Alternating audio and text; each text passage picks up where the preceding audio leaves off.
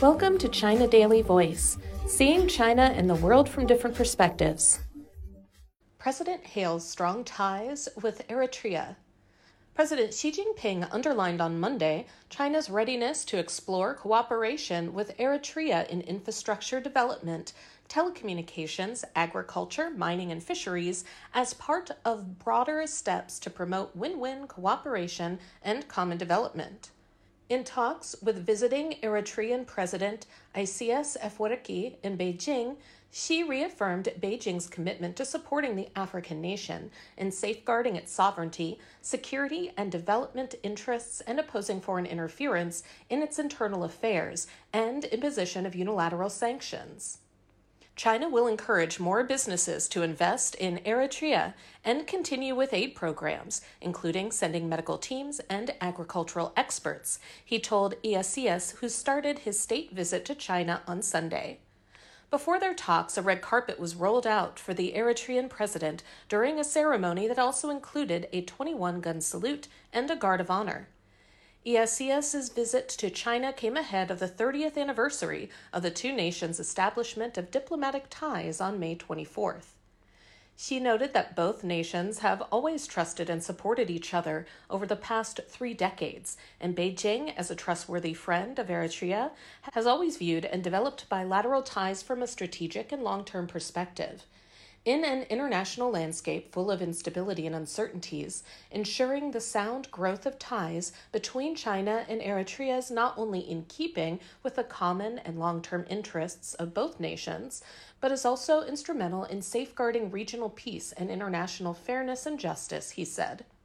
Xi underscored China's readiness to deepen bilateral friendships, both as friends and comrades, and take the bilateral strategic partnership to a new level. China is willing to conduct exchanges with Eritrea on experiences in state governance and support each other in jointly opposing unilateralism and hegemonic acts in order to uphold the common interests of both nations and those of developing countries, he said.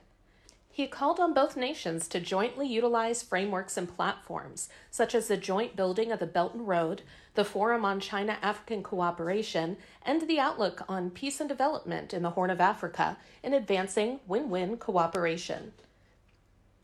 Xi expressed appreciation for Eritrea's support of China's efforts to evacuate its citizens from Sudan, which he said spoke volumes for the strong bond of friendship between the two nations.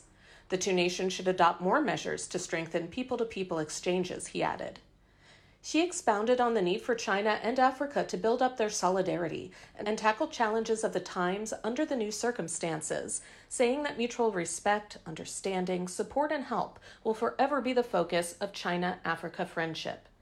He noted that Africa is a land full of hope adding that cooperation between China and Africa plays an important role in guiding South South cooperation and international cooperation with the continent. He reaffirmed China's resolve to work with African nations to carry forward the traditional friendship, consolidate strategic mutual trust, and provide new opportunities for Africa as China moves forward with high quality growth and follows its own path to modernization. The two sides should further deepen and firm up pragmatic cooperation and promote the building of an even closer China Africa community with a shared future, Xi said. Isaias emotionally recalled his special attachment to China over the past 50 plus years, saying that his people will never forget the precious support from China in their efforts to win independence and liberation. China is a great country, and any attempt to contain China's development is doomed to failure, he said. He appealed for stronger cooperation between the two countries and expressed belief that the bilateral strategic partnership will help Eritrea achieve economic and social development. Premier Li Qiang also held talks with Isaias on Monday. Trade between China and Eritrea grew by 32.2% year on year to $610 million in 2022, with China mainly exporting electronic and mechanical products and importing and importing copper ore and leather products from the African nation. That's all for today. This is Stephanie, and for more news and analysis, by the paper. Until next time.